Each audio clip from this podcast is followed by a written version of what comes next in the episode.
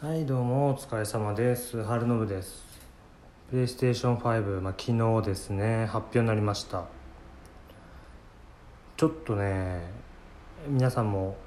調べればすぐに画像出てくると思うんですけど形が思ってたよりもねなんかこうシンプルじゃないなっていう。よく言われてるモデムにモデムっぽいか。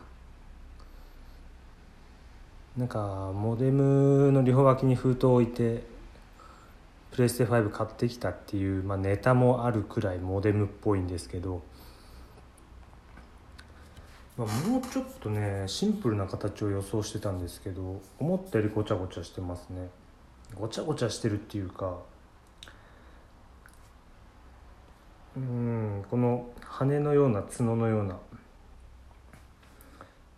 本体を白いカバーで黒い本体を白いカバーで包むようなデザインなんですよね。でプレステ5のコントローラーも前から画像出てたやつそのままなようでちょっと XBOX に近いデザインになったかな。スティックとかの位置は変わりませんけどね。とえー、ディスクが入るバージョンとそれがないダウンロードのみでやるデジタルエディション。この2つがあります。この2つ正直買うなら断然ディスク版だと思います。というのもこれちょっとねまだ実は詳しく見てないんですよ中の機能。互換性があるのかどうか分かんないんですけどそれを抜きにしてもえー、っと少し前に去年か VR のバリューパックみたいなのを買ったんです。プレイステ4の VR バリューパックで、えー、ゲームソフトが5本かなついてくるっていう。それで4万か5万だったんですけどそれがまあダウンロード専用のやつはコードがついててその他はディスクだったんです。そういうパックの時はディスクが入ってくるのでそれを考えると今後どういうラインナップが来るか分かりませんけど可能性としてまだディスクを使う可能性がある。もちろん先のことを考えたらもうディスクはいらないんですけどそれでもやっぱり売り買いっていうメルカリとか、まあ、そういうフリマアプリが普及してる今やらなくなったら売るっていうことができる簡単にできる時代になったのでそこを考慮するとやっぱりディスク版がとりあえずデフォルトとして持っておくべきかなと思います。デジタルエディションは2代目とか3代目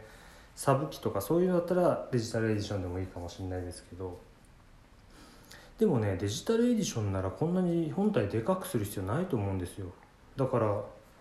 デジタルのみでもっとコンパクトなやつが出るんじゃないかなとは思ってます。もちろんグラフィックボードとか、えー、そういう処理をする CPU ハードディスクなどのものが多分グラボが一番でかいかもしれないですけどね、まあ、そういう関係で大きくなったのかもしれないんですけどそこは何年後かの技術の発展を、まあ、期待してですよね。本当コンピューター系の技術の進化ってものすごくテンポが速いと自分は思っているんでそこに期待してどんどん小型化していくことを願うのと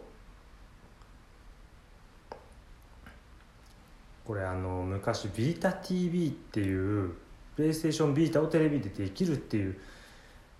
うんと筐体というかハードがあったんですよ。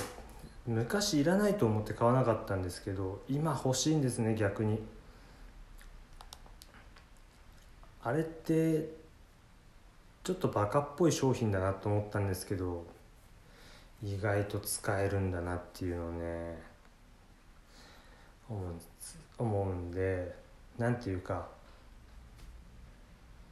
ビータがテレビでもできるレベルのものなんだなっていうことが一つ。あとプレイステーション4のアーカイブスではプレステ2とかの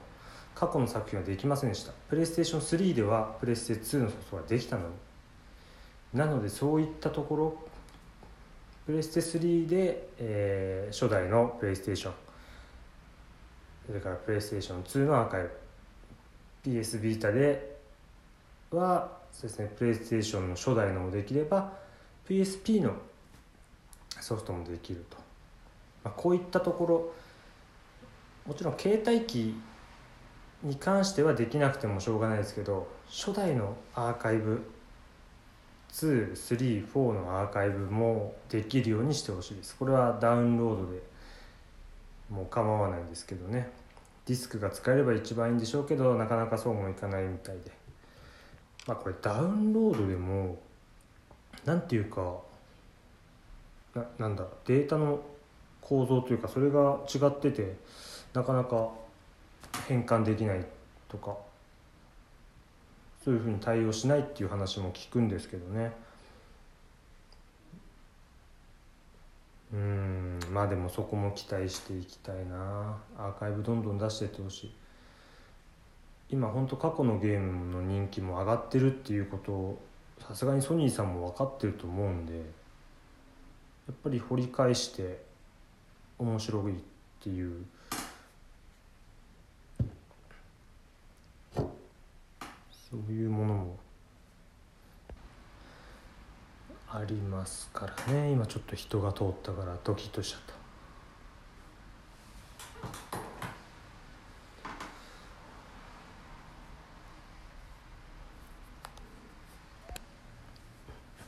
うんまだ発売日とか価格は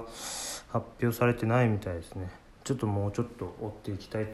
思います。楽しみですね。えー、まあ今日はここまで。ということで最後まで聞いてくれてありがとうございました。それでは失礼します。